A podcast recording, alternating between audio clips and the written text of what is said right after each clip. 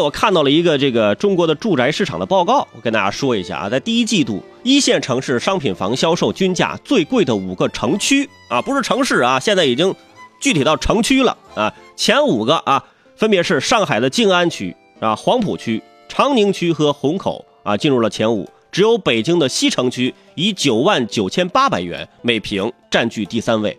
前五名里头，四个上海，一个北京的。啊，六到十名依次是上海的徐汇区、深圳的福田区、北京的东城区和上海的杨浦以及浦东新区。你看，呃，前十名里头啊，上海占八个。嗯，一线城市房价最贵的城区排行榜，你看前五，上海占四个啊。之前大家经常看到啊，有人叹气说：“哎呀，北漂不容易呀，北京房价太贵了。”那你问他，你为什么不回老家呢？别问他，可能老家就在上海。呃，相对于上海、北京，房价还是便宜一点啊。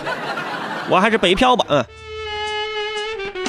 所以有时候呢，你看这些北上广深的具体的每一个区的房价的时候，你才意识到，是吧？年轻人逃离北上广深的，真的不是因为房价高，是因为房价太高，是吧？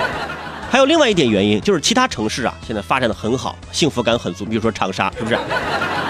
逃离北上广深，那是逃离，那是被长沙吸引来的。呃，就像在五月二十一号，那在网络拍卖平台上，单价二十一万的杭州第一豪宅成交了。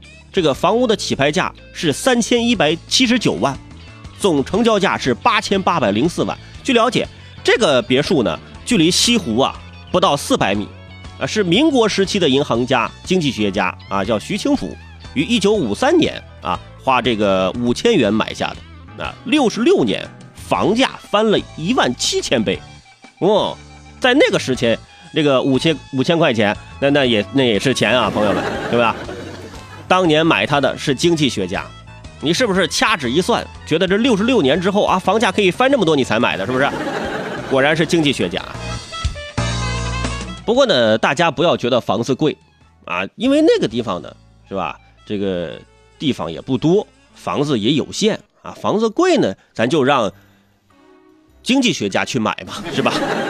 市区不行，咱就去郊区；郊区不行，咱就去二线；二线还买不起，咱就回老家；老家还买不起，我劝你先找个工作，是不是？你说你不干活，你买什么？什么都买不了。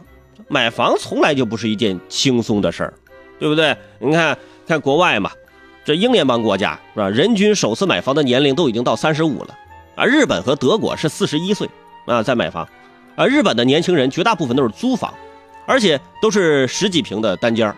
而且这个呃，日本人人均的结婚年龄啊，男的三十二，女的二十九，也就是说，绝大多数人是在租房结婚。你看，结婚几年之后才有自己的首套房。你说在中国说租房结婚，怎么可能是吧？一般都是先买房再结婚。呃，丈母娘在这一点上绝对是拉动了内需，那也不容易。以前都说啊，这房价这么高啊，可不敢轻易生孩子。现在这么多年了，是吧？大家也是其乐融融啊。啊，面对这个房价也淡然了。其实这个房贷你还起来，其实也还可以。压力越大，你动力越足。嗯，还是要生孩子。为啥不生孩子？说？不生孩子，谁来接力偿还你的这这这房贷？是不是？